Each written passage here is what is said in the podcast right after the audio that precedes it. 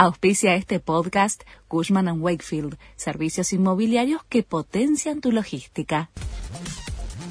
La Nación presenta los títulos de la tarde del martes 9 de agosto de 2022.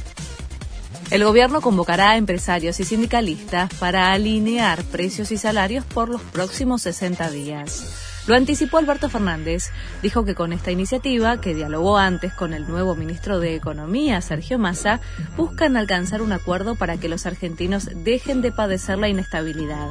El presidente volvió a referirse a los especuladores por el dólar. No nos pueden hacer cambiar el rumbo, aseguró el mandatario. Los pilotos amenazan con más medidas.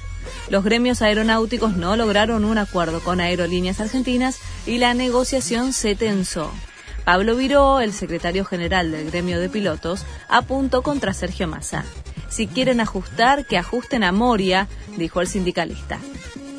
Quinta jornada de alegatos en la causa vialidad.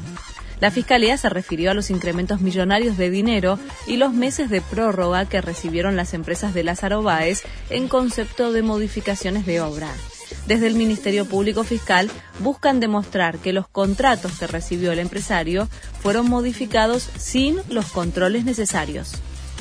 Eliana Gercio enojada con la academia. A los hinchas y a la dirigencia de Racing no les gustó que Chiquito Romero se incorporara a Boca. Basta de mentiras. Estuvo en Europa 15 años y ninguna propuesta para venir a Racing, escribió sin vueltas la mujer del arquero en su Instagram. Serena Williams anunció su retiro del tenis. La tenista estadounidense tiene 40 años y es ganadora de 23 títulos de Grand Slam. A través de una carta dio a entender que su evolución a otras cosas que son importantes, como lo llama ella, se dará después del abierto de Estados Unidos que comienza a fines de agosto. Este fue el resumen de Noticias de la Nación.